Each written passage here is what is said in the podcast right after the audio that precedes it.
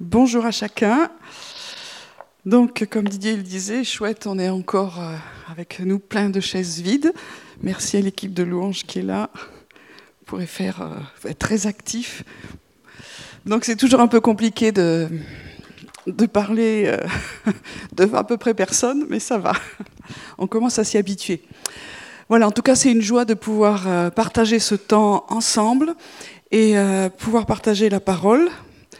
Donc merci à, l'équipe de Louange pour ce, temps qui était fort dans la présence de Dieu. Et j'espère que là où vous êtes, euh, ben vous en profitez aussi pour le vivre. Ce qui est important quand il y a de la, de la louange comme ça qui arrive chez nous, parce que moi j'y suis aussi, donc je profite de ces temps-là, c'est de dire soit on le met en fond sonore et on fait autre chose, que personne ne lève la main, et euh, soit on se dit je vais y rentrer dedans. Alors les deux, ça va bien. On peut mettre ça en fond sonore et c'est, je trouve que ça habite les maisons et je vous encourage à le faire. Mais peut-être pendant le temps de culte, on va se dire, on va pas le mettre en fond sonore, on va le vivre ensemble. Et ce vivre ensemble fait qu'il y a une communion, une unité d'esprit que nous pouvons vivre et ressentir, c'est-à-dire que même euh, si on n'est pas ensemble, nos esprits ne sont pas limités. C'est pas parce qu'on n'est pas dans le même lieu qu'on peut, peut ne pas être ensemble. Euh, Paul, il, dira, je suis absent de corps, mais présent d'esprit. Ça, c'est des drôles de, choses, mais ce n'est pas complètement mon sujet aujourd'hui, mais c'est intéressant à dire. Donc, nous sommes un et nous voulons le déclarer. Je veux vraiment bénir le, Seigneur avant de commencer ce message euh, pour tout ce qui se passe dans notre pays. Il y a des choses qui sont pas belles, on est souvent focalisé sur ce qui va pas, mais je voudrais vraiment élever le Seigneur, élever le Seigneur ce matin pour euh, toutes les bonnes choses qui se passent, les gens qui prient, les gens qui se lèvent, les gens qui témoignent. Merci Seigneur pour la lumière. On veut être reconnaissant ce matin. Et je vous invite avant de commencer à, à élever nos voix ensemble, là où vous êtes, dire Seigneur, nous sommes reconnaissants parce que tu es vivant. Nous sommes reconnaissants parce que le royaume de Dieu, l'évangile du royaume va grandissant. Nous sommes reconnaissants parce que dans notre pays, il y a des gens ce matin qui te louent, qui te célèbrent, qui font monter leur parfum, qui sont adorateurs, qui ont un cœur reconnaissant devant toi. Je te remercie pour la parole de Dieu qui va être libérée et ça change l'atmosphère. C'est pas juste pour nos cœurs, ça change vraiment l'atmosphère. Je te bénis pour les changements qui viennent, Seigneur, sur la terre parce qu'ils viennent aussi dans les cieux. Alléluia, que notre foi soit réveillée ce matin. Je sentais vraiment que, que Dieu ce matin voulait réveiller l'amour. Il voulait vraiment réveiller l'amour dans nos cœurs. Ce que Dieu cherche, c'est pas simplement des gens qui travaillent pour lui, mais des gens qui sont amoureux de lui. Et encore ce matin, dans les temps difficiles, Dieu cherche, Dieu cherche l'amour. Il ne cherche pas simplement notre service, on n'est pas des ouvriers uniquement, mais aussi on est une fiancée qui se prépare.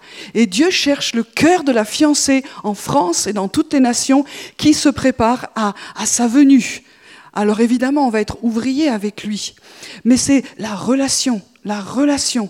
Quand, quand, nous disons que nous, nous sommes ouvriers avec Dieu, nos, yeux sont souvent euh, branchés vers le travail à faire, la mission. Quand nous parlons du fait que nous sommes fiancés, nos, nos cœurs sont, sont fixés sur la relation. Et ce matin, nos cœurs sont fixés sur la relation avec le Seigneur. Nous sommes un peuple de relations. Nous avons été créés pour la relation. Elle est souvent tordue, elle est souvent malade, elle est souvent dysfonctionnelle. Mais dans la présence de Dieu, Dieu vient par son esprit guérir ce qui est cassé dans notre capacité relationnelle. Et ça commence d'abord par lui. Et après, ça, ça va vers les autres. Amen. Donc Dieu nous attend dans son intimité. Et pendant ce confinement, laissons l'amour être réveillé dans nos cœurs. On peut vivre le confinement, bon, il y en a beaucoup qui travaillent, hein, mais on peut vivre le confinement en, en, voyant tout ce qui ne va pas, ou on peut le vivre en disant, viens réveiller l'amour à nouveau, à nouveau dans mon cœur. Amen. Et puis avant de commencer, je vais dire quelques mots sur les élections aux États-Unis. Ça, c'est un peu savonneux mais euh, je me disais, on est quand même une communauté où on essaie d'être en, phase avec les, réalités célestes invisibles, mais aussi avec les visibles. Alors, euh, comme la plupart d'entre vous, je pense, vous n'avez pas raté qu'il y a eu des élections aux États-Unis. Si vous l'avez raté, c'est que vous vivez dans une grotte. Donc, euh, ça s'est passé. a priori, il y a M. Biden qui va être président, mais vous savez que moi j'ai revu avec intérêt la complexité du système électoral américain. C'est quand même waouh il n'a pas changé depuis le 1800 et quelques. Donc je trouve ça waouh. Ça veut dire qu'aujourd'hui, il y a un candidat qui est élu, mais c'est pas sûr. Alors certains sont enthousiastes, et puis on sait que la, majorité quand même des frères et sœurs que nous avons aux États-Unis sont tristes, ou sont pas contents, ou sont révoltés. Et tout ça, c'est pas à nous de juger. On est d'accord Ouais, ils se sont trompés, tous les prophétiques, ils ont dit Trump va passer, allez, allez, allez, il n'est pas passé. On verra. Mais euh, je crois que ce n'est pas là-dedans que nos cœurs doivent se poser.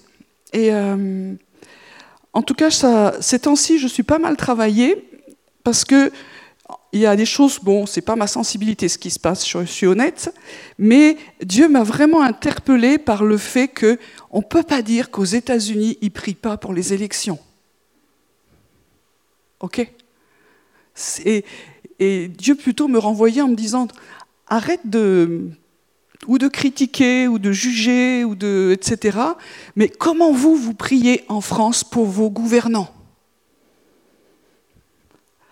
Alors j'ai repris un texte qu'on connaît bien dans, dans 2 Timothée 2, où euh, Paul exhorte à faire des requêtes, des prières, des intercessions de l'action de grâce pour tous les hommes, les rois, et pour tous ceux qui occupent une position supérieure, afin de mener une vie paisible et tranquille en toute piété et dignité.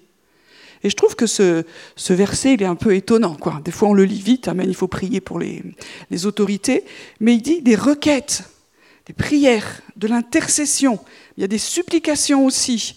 Et puis, il rajoute un truc, des actions de grâce. Vous savez ce que ça veut dire, action de grâce? Merci Seigneur.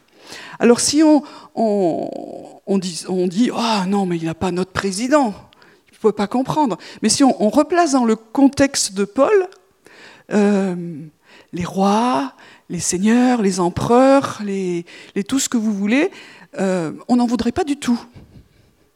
Honnêtement, on n'en voudrait pas du tout, du tout, du tout. Et comment il peut y avoir des actions de grâce et donc je crois que euh, des fois on se trompe de cible. On veut vraiment la bonne personne qui va changer la société, qui va changer le monde, qui va faire que le royaume de Dieu va aller grandissant. C'est ça un peu ce que nous croyons aujourd'hui. Du temps de Paul, ils n'étaient pas aussi ambitieux. Ils disaient, priez, soyez reconnaissants. Pourquoi faire Pour que vous meniez une vie paisible et tranquille en toute piété et dignité? C'est-à-dire qu'on n'a pas les mêmes curseurs. Et euh, dans nos dernières élections, je ressentais ça. Et dans celles qui, viennent de se passer aux États-Unis, c'est très fort aussi. Nous n'attendons pas un Messie en dehors de Jésus. Le changement de, de royaume, le changement de société, c'est lui qui va le faire venir. Alors effectivement, on peut aimer certaines choses chez l'un, chez l'autre. On n'a pas du tout les curseurs au même endroit et c'est compliqué.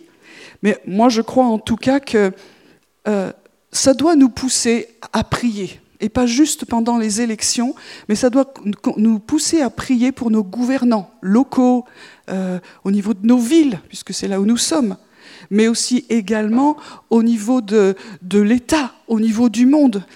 Est-ce que nous prions vraiment et comment nous prions pour ça? Voilà, c'était juste une petite remarque. C'est facile de critiquer les Américains, mais en tout cas, moi, ce que je vois de positif, c'est que tous les frères et sœurs là-bas, ils ont vraiment prié.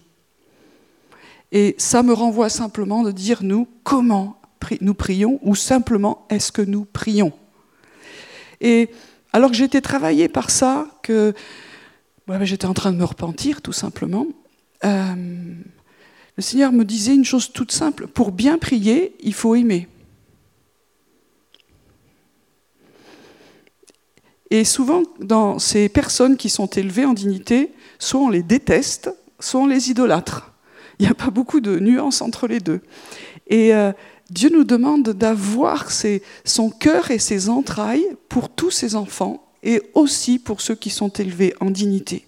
Donc ça, ça nous ramène à une conversion de cœur, une conversion intérieure pour dire, est-ce que je prie et comment je prie?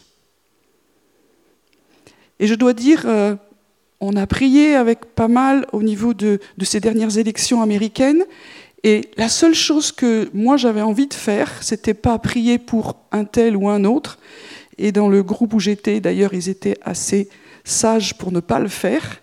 Mais mon cœur était touché par l'amour de Dieu pour le peuple américain, pour cette nation, de la reconnaissance aussi pour les choses qu'ils ont faites. J'étais vraiment bouleversé par, par l'amour de Dieu pour le peuple américain.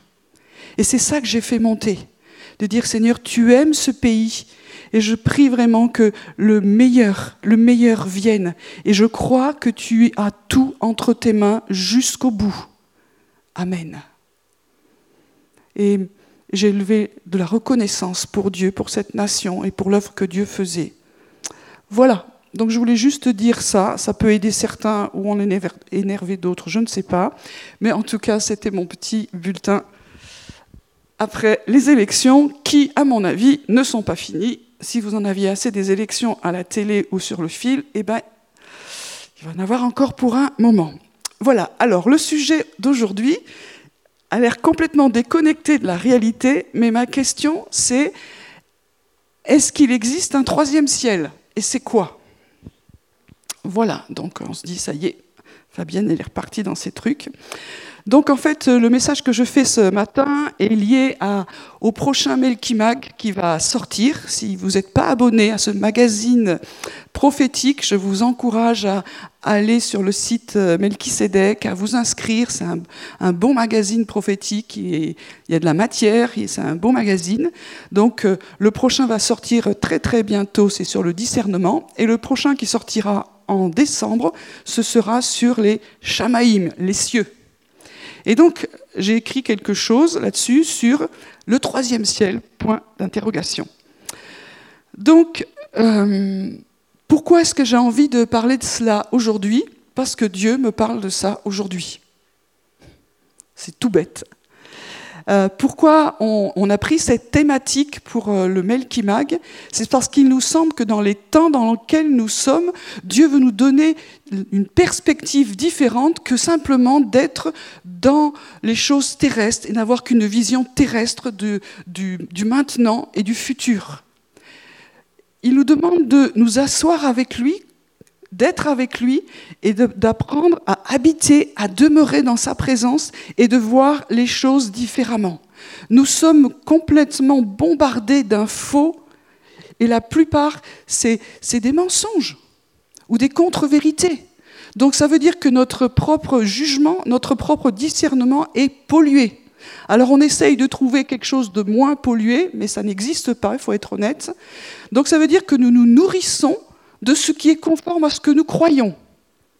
Est-ce que nous, croyons, ce que nous croyons, est-ce que c'est juste? Bien sûr que non.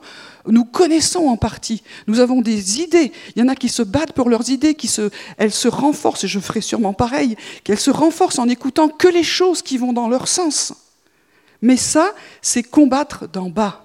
À un moment donné, il faut que nous ayons accès là où Dieu se tient, là où toutes ces infos n'ont aucune importance même les plus incroyables, elles n'ont aucune importance pour que notre tête, notre esprit soit lavé de tous ces mensonges, de toutes ces contre-vérités, de toutes ces, demi-vérités, et qui sont assénées jour après jour. Voilà, ça en tout cas, c'est ce que je ressens, c'est important. Moi, je crois des choses fort, euh, fermement, et, je pense que c'est bon. Et puis quand je vais dans la présence de Dieu, euh, Dieu me dit, oui, mais est-ce que tu as envie d'écouter ce que moi je pense? Et aujourd'hui, je pense que nous avons besoin de nous repentir les uns et les autres parce que nous pensons beaucoup à la place de Dieu et nous laissons les autres beaucoup penser à la place de Dieu. Et il nous faut apprendre à aller dans ces demeures. D'où l'importance de comprendre qu'est-ce que c'est que le troisième ciel. Pareil, dans nos relations les uns avec les autres, nous, emprisonnent. Si je fais partie d'un groupe qui pense comme ça, et si moi je vais penser différemment, je vais être exclu du groupe. Monte. moi-même, ce que je pense, ma religion, ma communauté. Et puis aussi, on est bombardé, j'avais vu ça au début du premier confinement, qu'il y avait des armées de, Pinocchio qui, qui, arrivaient. J'avais fait un rêve là-dessus avec leur long nez, vous savez, et je me disais, oh, mais ça, c'est pas bon signe du tout. Ça veut dire qu'ils sont en train de libérer une armée de mensonges au milieu de nous, à force qu'on va plus savoir ce qui est vrai et démêler le vrai du faux. Voilà, nous en sommes là. Donc à un moment donné, on se dit j'éteins la télé, j'éteins la radio, je suis plus sur Internet, j'arrête tout. C'est peut-être une bonne idée, mais ce n'est pas suffisant. Maintenant, il faut aller s'asseoir avec celui qui sait et celui qui va nous donner une juste perspective. Donc, je crois que Dieu veut aiguiser le, discernement spirituel de tous ces enfants dans les temps qui sont là, et plus particulièrement dans ces temps qui sont vraiment troublés. Je ne vous parle pas d'une expérience, de, quelque chose, tiens, j'ai fait une expérience avec Dieu, j'ai été dans le troisième ciel, c'est waouh, waouh, waouh. Non, c'est une autre réalité, derrière le voile déchiré, un autre style de vie. C'est cela c'est pratiquer la présence de Dieu. Il y a plein de mots pour le dire.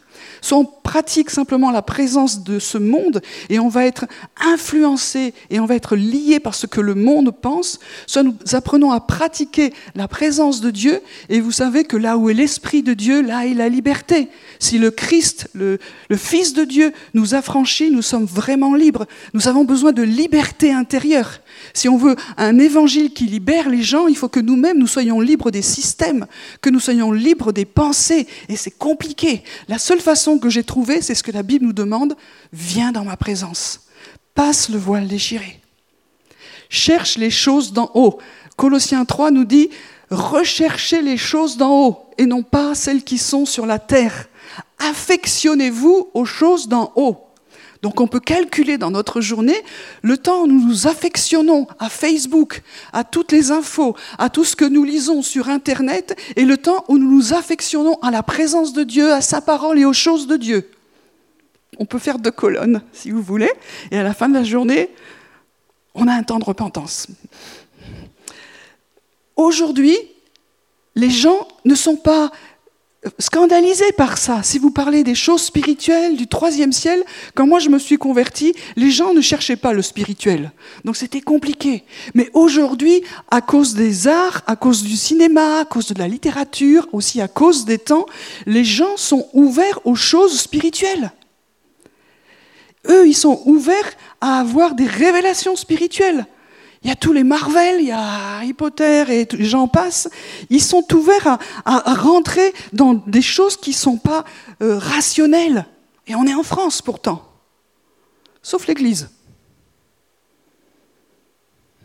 Alors que nous devrions être les premiers à laisser toutes les choses qui nous conduisent l'esprit de ce monde qui nous aveugle, laisser les choses spirituelles du deuxième ciel ténébreuses pour désirer vraiment la révélation de la parole, la révélation de la présence de Dieu, pour être vraiment des lumières. Alors, je reviens, les cieux, c'est Shamaïm en hébreu, et pour ceux qui savent, Shamaïm, c'est un mot qui est au pluriel. Ça veut dire qu'on ne dit pas le ciel, on dit les cieux. Et vous qui êtes bon en théologie, vous avez compris que s'il y a les cieux, c'est qu'il n'y en a pas qu'un. Ça veut dire que si le mot est au pluriel, c'est qu'il y en a plusieurs. Voilà. Et dans, ce ne sera pas mon sujet, donc j'en parle pas, mais je vous recommande de, lire le prochain Melkimag, où ce sera plus en détail. Il y a deux mots hébreux qui composent Shamaïm. Il y en a un qui veut dire le feu, et il y en a un qui veut dire l'eau. Je ferme la parenthèse, mais ça peut faire travailler notre tête. Alors, question incroyable, combien y a-t-il de cieux? Alors, pour la plupart des, mortels, il n'existe qu'un seul, celui que l'on voit. Alors celui que l'on voit, les anciens, ils avaient déjà du mal parce qu'ils trouvaient que c'était infini. Mais nous, aujourd'hui, avec les progrès de la science, euh, plus on, on, avance, plus on voit que les cieux, l'univers, l'univers, les univers, on se dit, waouh, déjà ce que l'on voit, c'est immense. Et ça, c'est un seul ciel. Et la parole nous dit qu'il y en a plusieurs. avant de, rentrer plus dans, le détail, je voudrais qu'on prenne un, un passage qui est dans Colossiens 1, verset 16. Car en Jésus ont été créées toutes les choses qui sont dans les cieux et sur la terre. Donc ça, on le sait, Jésus est la parole, et vous savez que Dieu a créé par la parole. Dieu dit et la lumière fut. Dieu dit et. Donc il y a un principe Dieu et parole, et quand il parle, il est pouvoir de création. Donc il a créé toutes choses dans les cieux, donc Jamaïm, et sur la terre. Et là, il y a un truc qui va nous embêter. Il a créé les choses visibles et les choses invisibles. Donc, amis cartésiens, bonjour. Euh, les choses visibles, ça, ça va. Les choses invisibles, mais qu'est-ce que c'est que ça? Quelles sont les choses invisibles? Ben, On croit déjà pas mal de choses invisibles, quand même. L'air, on a du mal à le voir. Mais après, il y a d'autres réalités invisibles. Et il explique trône, dignité, domination, autorité. Là, il est en train de donner quelques styles d'être spirituels, invisibles, qui ont été créés en lui. Tout a été créé par lui et pour lui. Donc si je résume ce verset, nous, voyons le monde fait de choses visibles et nous sommes en même temps entourés de choses invisibles. Ça va? Donc, euh, waouh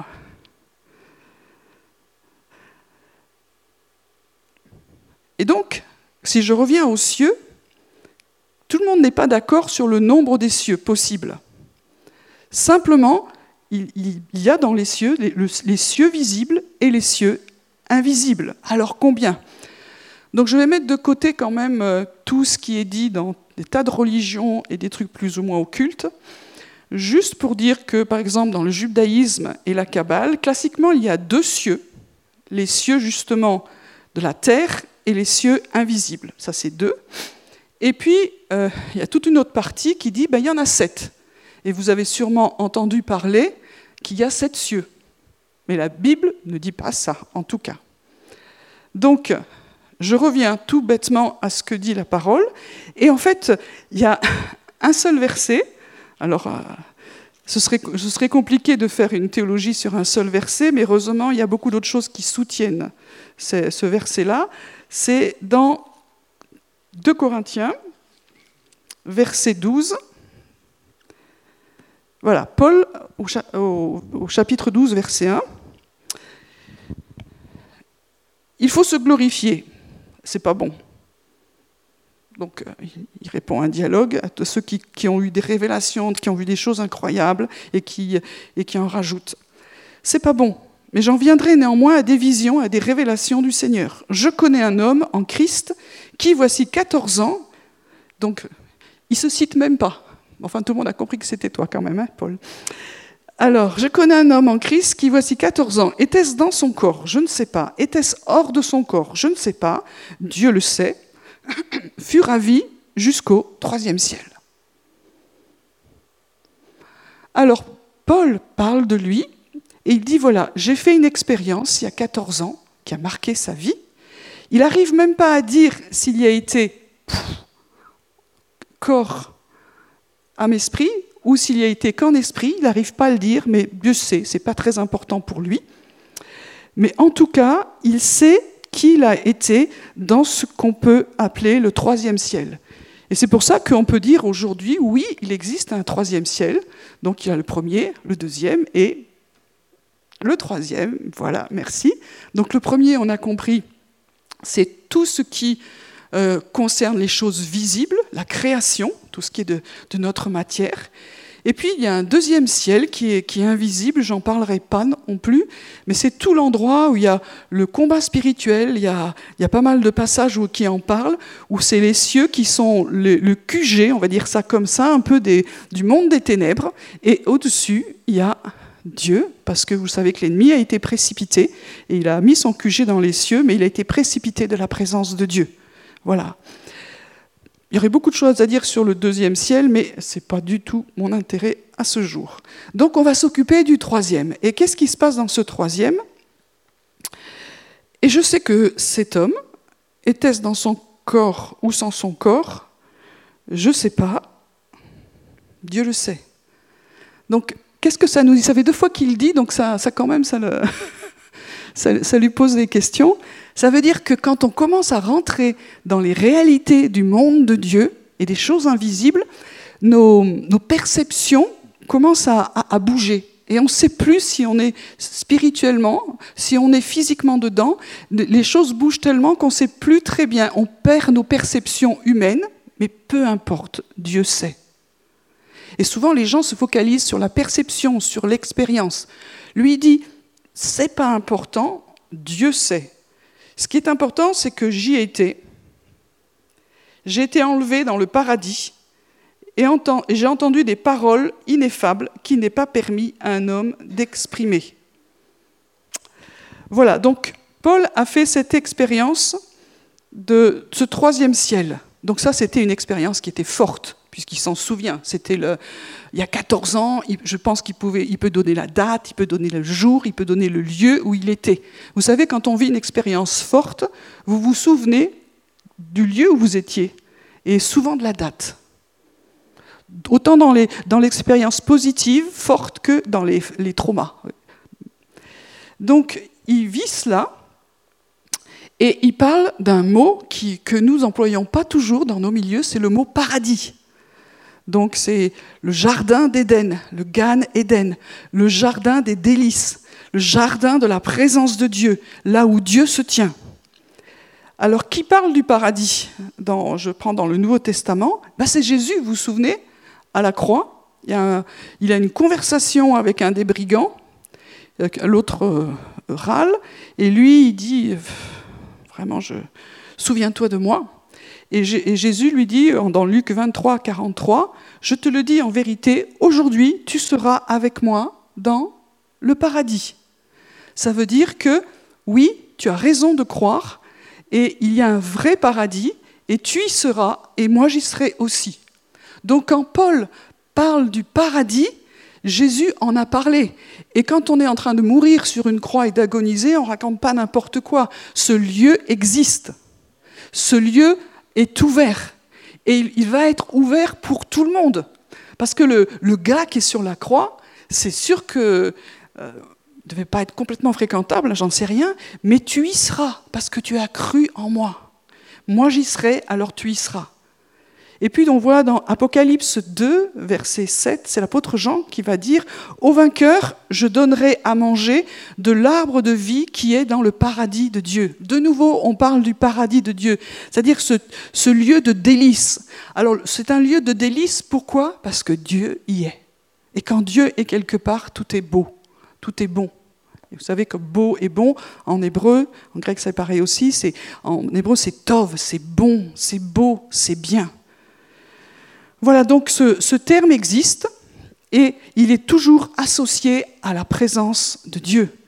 Et dans, le passage de l'Apocalypse, on voit que le paradis est de nouveau associé comme au commencement à l'arbre de vie. Vous vous souvenez, dans Genèse, il y avait ce jardin, et puis il y avait plein d'arbres. Il y en avait un, on ne pouvait pas en manger, mais tous les autres, on pouvait. Et dans ceux qui était possible de manger, il y avait l'arbre de vie. Et euh, Jésus est cet arbre de vie. Et quand on croit en lui, alors de nouveau, on est dans la vie éternelle. Et j'en parlerai après. Mais nous pouvons revenir dans cet endroit-là. Ça, c'était le plan de Dieu de l'humanité avant la chute. Après la chute, euh, ça, s'est un peu gâté. Mais avant, Adam et Ève, ils ont mangé de cet arbre-là. Comment on le sait? C'est qu'on voit que leurs descendants, ils ont vécu assez longtemps. Je rappelle que le, vainqueur, le recordman du monde, c'est Mathusalem.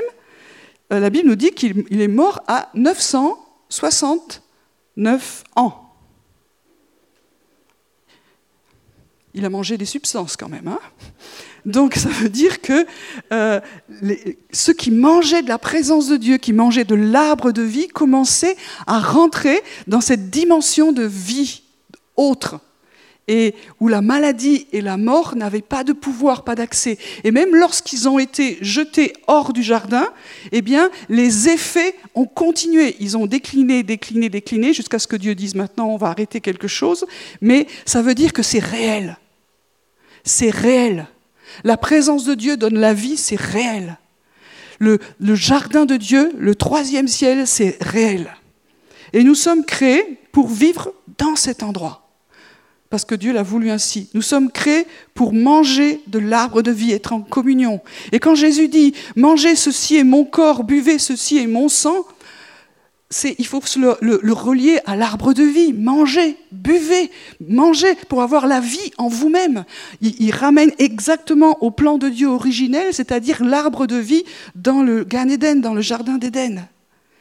Mais malheureusement, à cause du péché, l'homme a été chassé. Donc on voit ça dans Genèse 3, 23. C'est ainsi que Dieu chassa Adam. Bon, Ève aussi. Hein. Et il mit à l'orient du jardin d'Éden les chérubins qui agitent une épée flamboyante pour garder le chemin de l'arbre de vie. Ça veut dire que ce chemin de la présence de Dieu, ce chemin du troisième ciel, ce chemin de, de, gloire où on peut être en telle communion avec Jésus que, que même nos corps, nos âmes et nos esprits sont transformés, ce chemin a été fermé par les chérubins. Donc ils font partie de des êtres invisibles qui nous entourent, que nous ne voyons pas, mais qui sont très réels. C'est pas parce que nous ne voyons pas les choses qu'elles n'existent pas. Et là, je sais qu'en disant ça, le rationalisme, l'humanisme et tout ce que vous voulez dit non, c'est faux. Mais dans la foi, nous savons qu'il y a des choses autour de nous auxquelles nous croyons, que nous ne voyons pas avec nos yeux terrestres, mais que nous voyons avec les yeux de la foi au niveau spirituel. Donc Jésus est mort, le voile a été déchiré dans le temple, et euh, dans Hébreu, on voit ça et on voit ça aussi dans Matthieu 27. Jésus poussa de nouveau un grand cri quand il rend l'esprit, et voici le voile du temple se déchire en deux, en deux pardon, depuis le haut jusqu'en bas. Donc je le rappelle, mais vous le savez, c'est qu'entre le lieu saint, le lieu très saint, on ne pouvait pas rentrer dans cet endroit-là, sauf le souverain sacrificateur une fois par an. Il y avait des épais rideaux, c'était vraiment épais. Et à la mort de Jésus, ce grand rideau, ce grand voile se déchire de haut en bas. Et euh, sur le, sur le rideau, vous savez aussi, il y avait brodé des chérubins. Et c'était vraiment l'image du jardin d'Éden, de la présence de Dieu qui était fermée, fermée. Et ça se déchire. Et quand ça se déchire, c'est comme si les chérubins s'écartaient pour dire maintenant, le Fils de Dieu peut remonter. Lui qui existait en forme de Dieu, qui est descendu parmi les hommes, qui est devenu semblable à un homme, il a tout pris sur lui, la mort n'a pu le retenir parce qu'il était sans péché, alors il remonte, il se représente devant eux, et comme il est sans péché en tant qu'homme, alors, Amen, le, le, voile se déchire, les chérubins aussi, se, c'est la gloire de Dieu, le plan originel de Dieu se remet en mouvement. Hébreux 10, versets 19 à 20. Ainsi donc, frères, puisque nous avons au moyen du sang de Jésus une libre entrée dans le sanctuaire par la route nouvelle et vivante qu'il a inaugurée pour nous au, au travers du voile, c'est-à-dire de sa chair. Ce que je suis en train de dire en posant ces bases que vous connaissez, mais je fais des rappels, c'est qu'aujourd'hui, ce qui nous séparait de la présence de Dieu, de la réalité de la présence de Dieu, a été déchiré par le sacrifice, par la justice qui, qui, est venue sur Jésus. Ce qui nous séparait, le péché, c'est terminé. Jésus l'a pris, afin que nous puissions revenir. Et ce texte est intéressant, il dit que Jésus a inauguré pour nous ce chemin nouveau et vivant. C'est-à-dire qu'il est monté il est remonté, c'est l'ascension. Il est remonté vers le ciel. Il est remonté dans cette dimension du troisième ciel, là où Paul est allé, dont Jean en parle. Il est remonté dans cet endroit-là et il nous est dit qu'il a inauguré pour nous ce chemin vivant et nouveau. C'est-à-dire que le ciel se tourne vers nous et dit Eh bien alors, prenez-le, montez.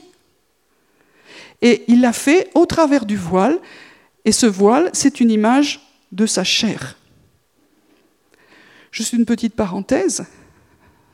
Pour aller dans le monde de Dieu, il faut passer par la chair de Jésus.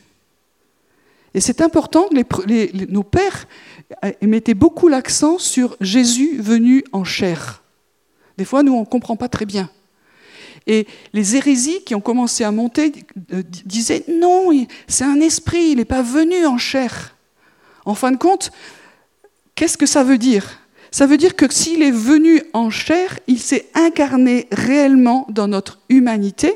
Il a pris un état d'homme. Oui, il était fils de Dieu, mais il a laissé tout ça. C'est l'épître aux Philippiens qui nous le dit. Il est venu vivre une vie d'homme et pas d'un super-héros.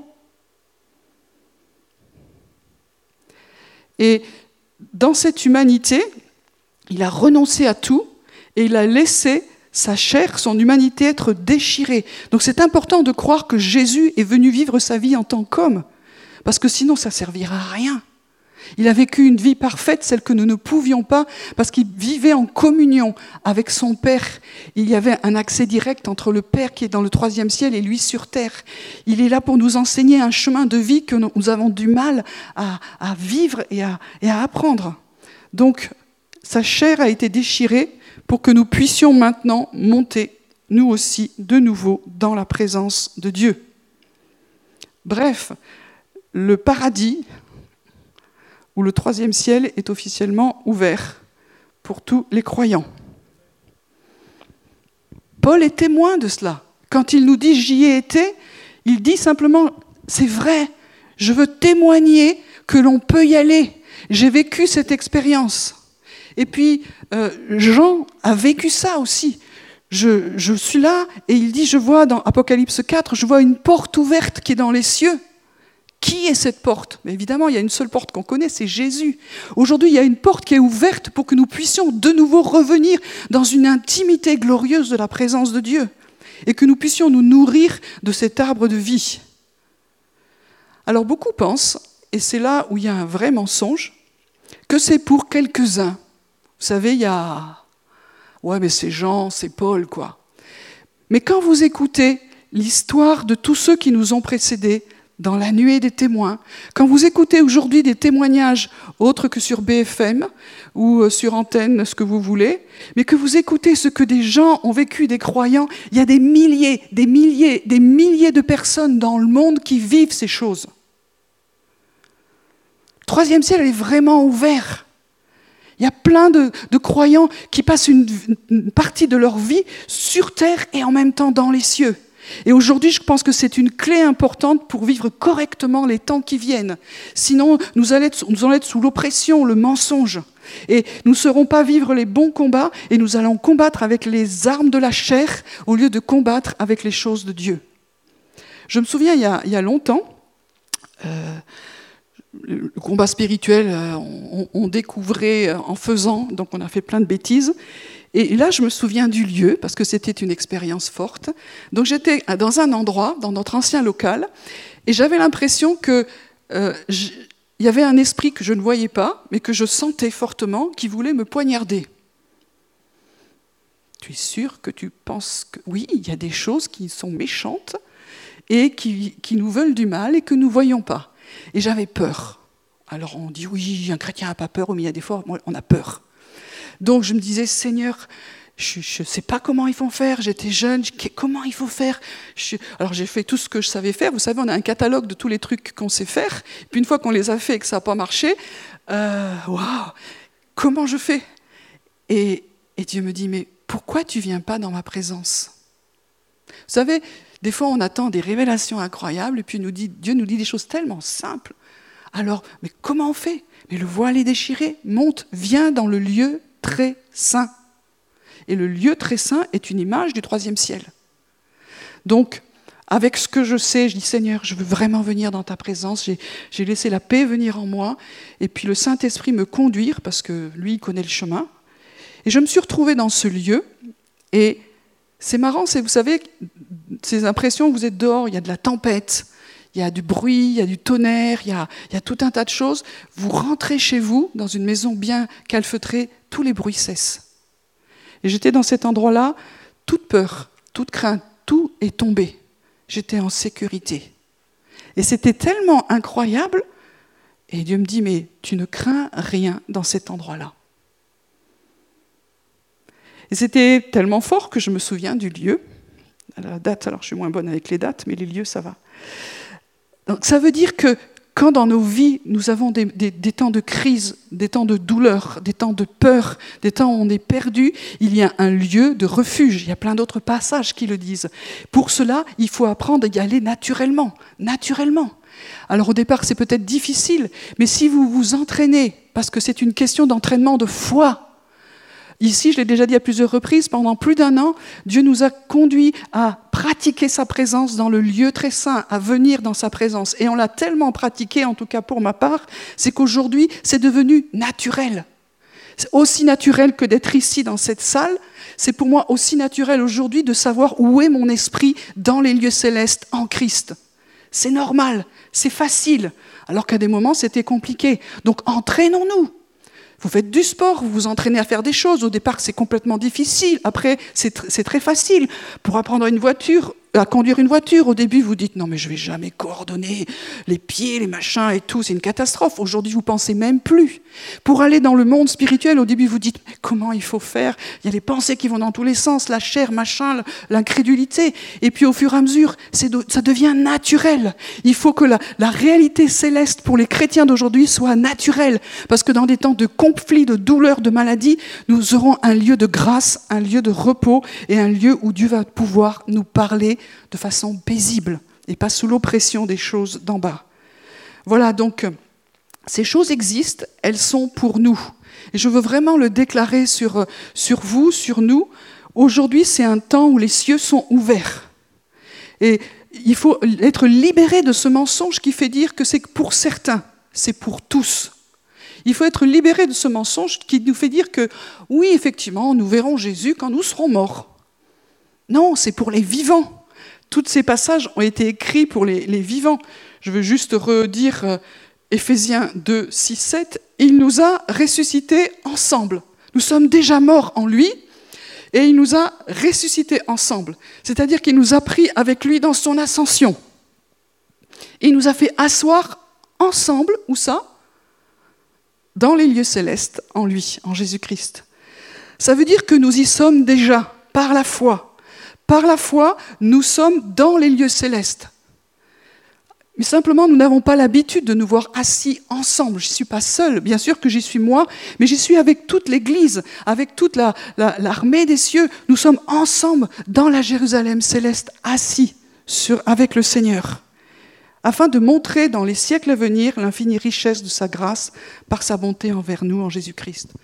Le fait que j'accepte que je sois là-haut et que je vive là-haut, avec tous mes manquements, est une démonstration de l'infinie bonté, de l'infinie grâce et miséricorde de Dieu. Alors je veux apprendre à vivre là-haut, je veux apprendre cette nouvelle humanité que j'ai en Jésus-Christ pour démontrer la grâce, l'infinie richesse de la bonté de Jésus. Colossiens 1, versets 12 à 13, Rendez grâce au Père qui vous a rendu capable d'avoir part à l'héritage des saints dans la lumière. Va? Qui nous a délivrés de la puissance des ténèbres et nous a transportés dans le royaume du Fils de son amour. Si lui, il est monté, c'est que nous y sommes. Il nous a transportés. C'est-à-dire que nous avons déjà un héritage. Le, fait que la mort n'a pu le retenir et qu'il est monté, et, ses disciples l'ont vu. C'est important. Souvent dans nos milieux, l'ascension, c'est pas important. Les disciples l'ont vu. Qu'est-ce qu'ils ont vu? Ils ont vu quoi? Jésus qui montait. Et il nous a transportés ensemble dans le royaume du Fils de son amour. Ça veut dire que nous sommes terrestres, absolument, dans notre humanité, nous sommes terrestres, mais en même temps, nous sommes un être spirituel, parce que Dieu a soufflé sur nous, nous sommes à son image. Et dans cette réalité céleste, il nous demande d'apprendre à vivre dans le monde spirituel et que les deux ne soient pas déconnectés. La prochaine fois que j'enseignerai là-dessus, je dirai comment on peut y aller et, euh, et, pourquoi il faut y aller. Mais là, je veux juste brosser le, le tableau. Donc, il nous demande aujourd'hui de changer notre style de vie. Arrêtons de vivre qu'en bas. Nous ne sommes pas que des terrestres. Nous sommes aussi des êtres spirituels. Nous sommes passés de la mort à la vie. Nous appartenons aux choses d'en haut. Affectionnons-nous aux choses d'en haut. Est-ce que vous savez comment ça marche là-haut? Est-ce que nous savons qui est là-haut? Est-ce que nous avons l'habitude de, rencontrer le monde d'en haut? Et les deux sont réconciliés en Jésus. Un autre texte que, que je voulais vous partager, c'est dans Exode 24, versets 9, 10, 11. C'est Moïse qui va monter sur le, Sinaï, parce qu'il va recevoir la, toute la loi, on va dire les enseignements, c'est plus juste, de Dieu. il monte avec Aaron, Nadab et Abihu, et puis il monte avec 70 anciens d'Israël. Alors les 70 anciens d'Israël, c'est le leadership de l'époque. Donc le leadership, on va dire, c'est pas Moïse, hein, euh, eux ils sont habitués à gérer les choses terrestres, on va dire ça. Donc ils montent, et qu'est-ce qui se passe Ils voient le Dieu d'Israël. Sous ses pieds, c'est comme un ouvrage de saphir transparent, comme le ciel lui-même dans sa pureté. Donc je rappelle qu'ils sont sur le Sinaï au départ. Hein. Donc ils montent. Moi, j'ai eu la chance de pouvoir euh, monter sur le Sinaï. Et euh, le Sinaï, c'est une grosse montagne euh, où tu montes, tu montes, tu montes, tu montes, tu en profites.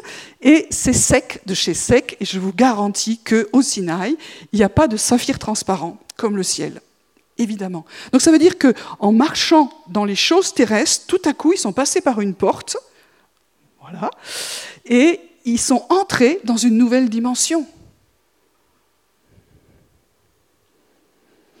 Il étendit pas sa main sur l'élite des enfants d'Israël, ils virent Dieu, ils mangèrent et burent. Donc c'est-à-dire que le fait de manger, de boire, de vivre Dieu, c'est-à-dire qu'ils ont vécu un temps de communion, d'intimité, de relation avec Dieu. À la fois, ils étaient sur le Sinaï et à la fois, ils étaient dans, la Jérusalem d'en haut, dans le troisième ciel, dans les cours, dans il y a plein de mots, peu importe, dans le Gan Eden céleste, ils ont vu Dieu. Et il y avait comme un ouvrage de saphir transparent, le ciel lui-même. Ils ont été là. C'est étonnant. Aujourd'hui, des milliers de gens vivent ça. Est-ce qu'on va les dire, mais ils sont complètement mystico, hérético, machin C'est juste la vie normale. C'est juste la vie normale que nous avons besoin de retrouver dans ces temps.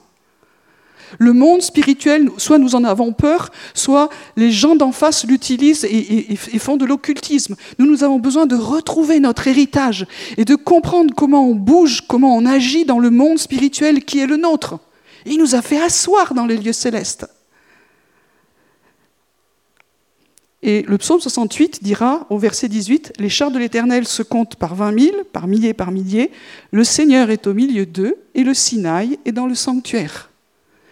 Des choses terrestres, tout à coup, peuvent être bousculées dans des choses spirituelles et vice-versa. C'est-à-dire qu'aujourd'hui, d'autant plus avec Jésus, il y a vraiment un, chemin qui est ouvert. Et il l'a dit, vous verrez désormais sur le Fils de l'homme les anges monter et descendre. Et, quand nous prêchons dimanche après dimanche dans nos églises, dans nos paroisses, dans nos communautés, que Jésus est présent, Jésus nous dit, hé, est-ce que vous voyez les anges monter et descendre? Bah, Bien sûr que non, parce qu'on a peur du monde spirituel, où on ne sait pas le voir. On ne sait pas voir les choses invisibles. Mais Dieu a permis qu'il y ait maintenant des connexions justes, pures et saines, afin que vraiment la terre soit touchée et envahie par la réalité du royaume de Dieu.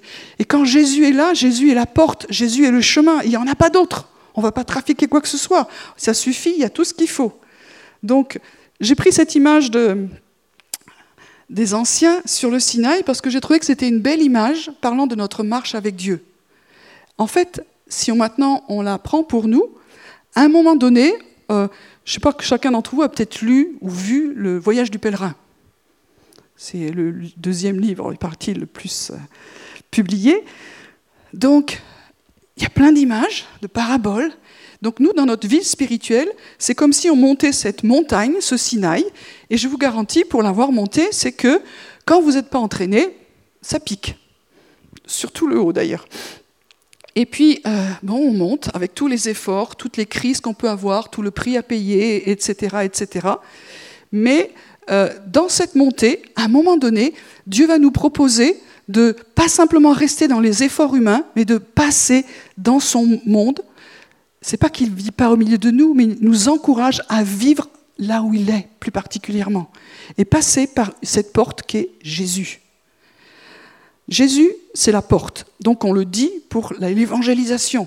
Ceux qui ne connaissent pas Jésus Jésus dit, je suis le chemin, la vérité et la vie.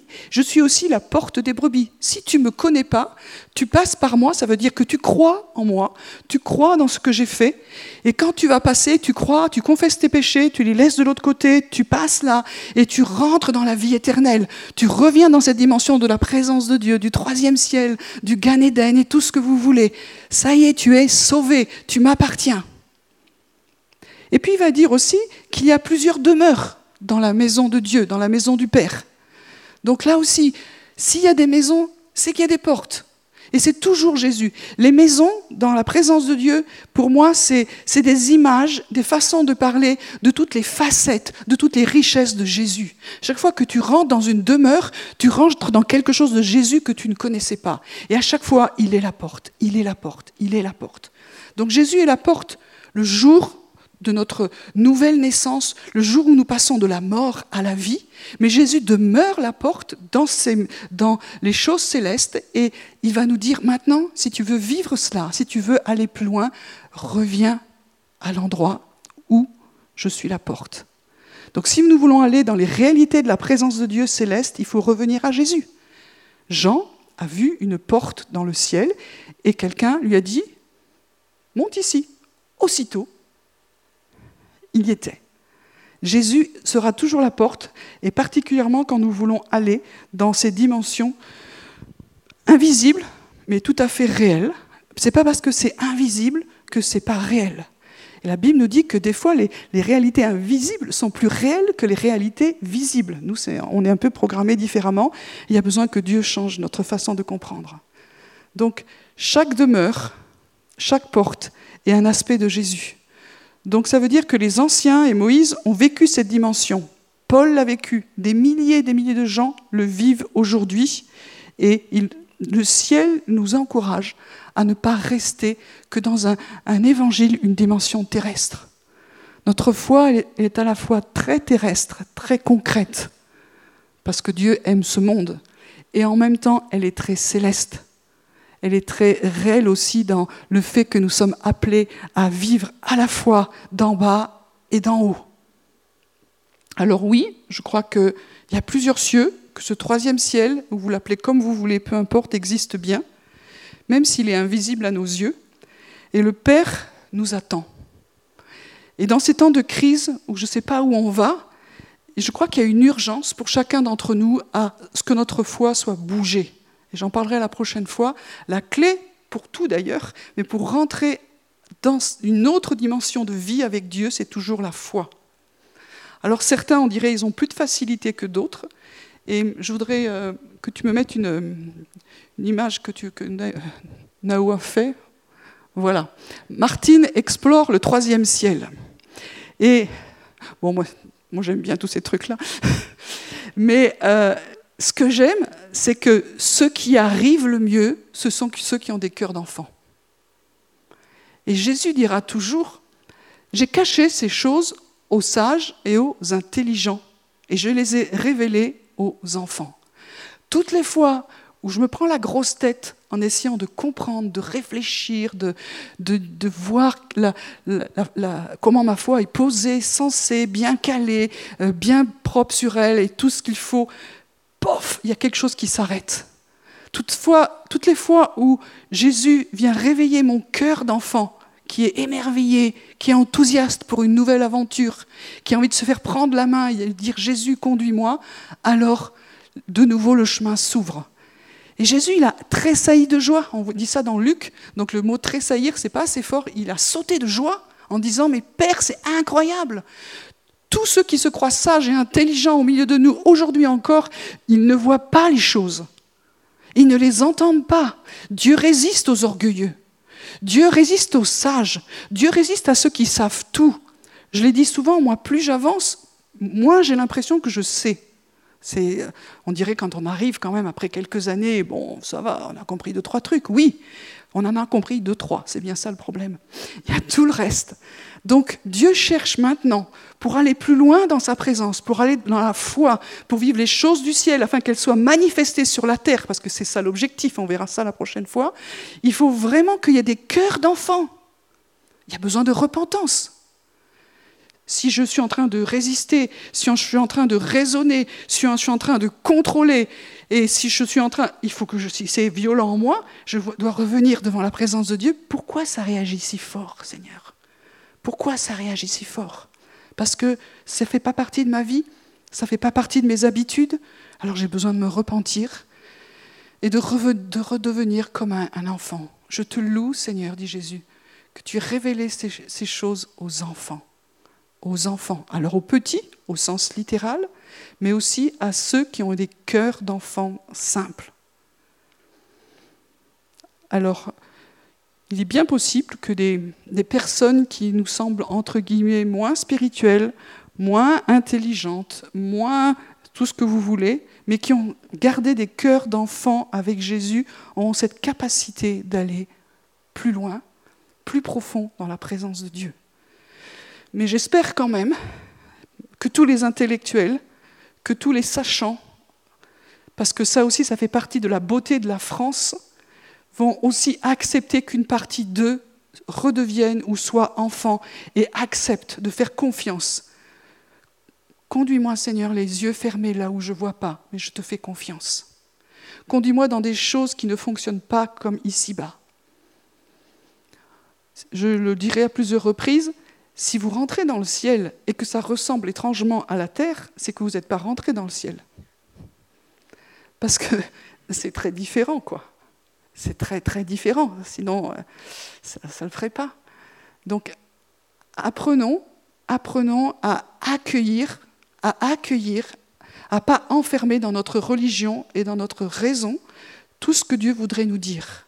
Et pour moi, c'est urgent c'est capital, c'est vital pour les temps que nous vivons, sinon nous n'aurons que des solutions humaines.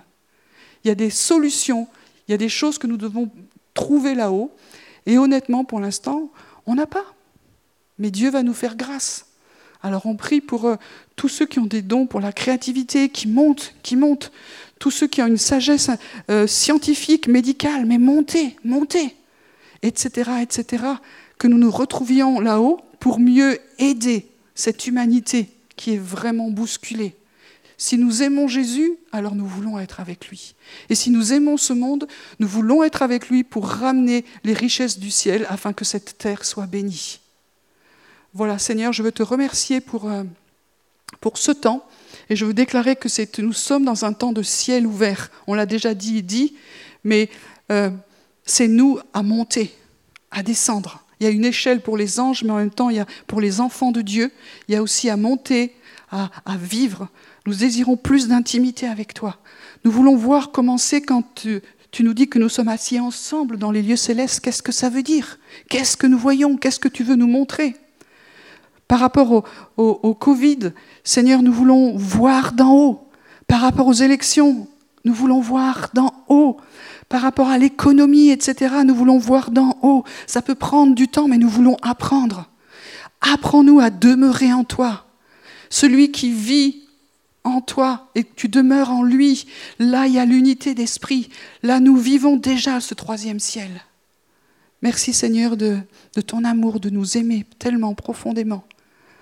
Je prie Seigneur que tout ce qui est bloqué dans nos raisonnements, dans nos mentalités, vraiment soit abaissé tout ce qui est orgueilleux, tout ce qui se croit savoir, tout ce qui est jugeant, contrôlant, fais-nous grâce.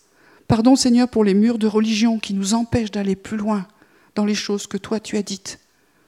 Merci d'ouvrir et de nous mettre en liberté. Et je veux redire encore ce matin que là où est l'Esprit de Dieu, là est la liberté. Tu nous fais marcher de gloire en gloire. Merci pour ce beau chemin que tu as ouvert pour nous afin que nos vies soient transformées, mais aussi que nos villes, nos nations bougent en voyant de davantage la gloire et la présence de Dieu. Amen. Voilà, soyons courageux pour tenter de découvrir de nouvelles choses avec le Seigneur. Et pour ceux qui vivent déjà ça, ben, continuez, persévérer. Et c'est comme ça que les choses vont sûrement bouger.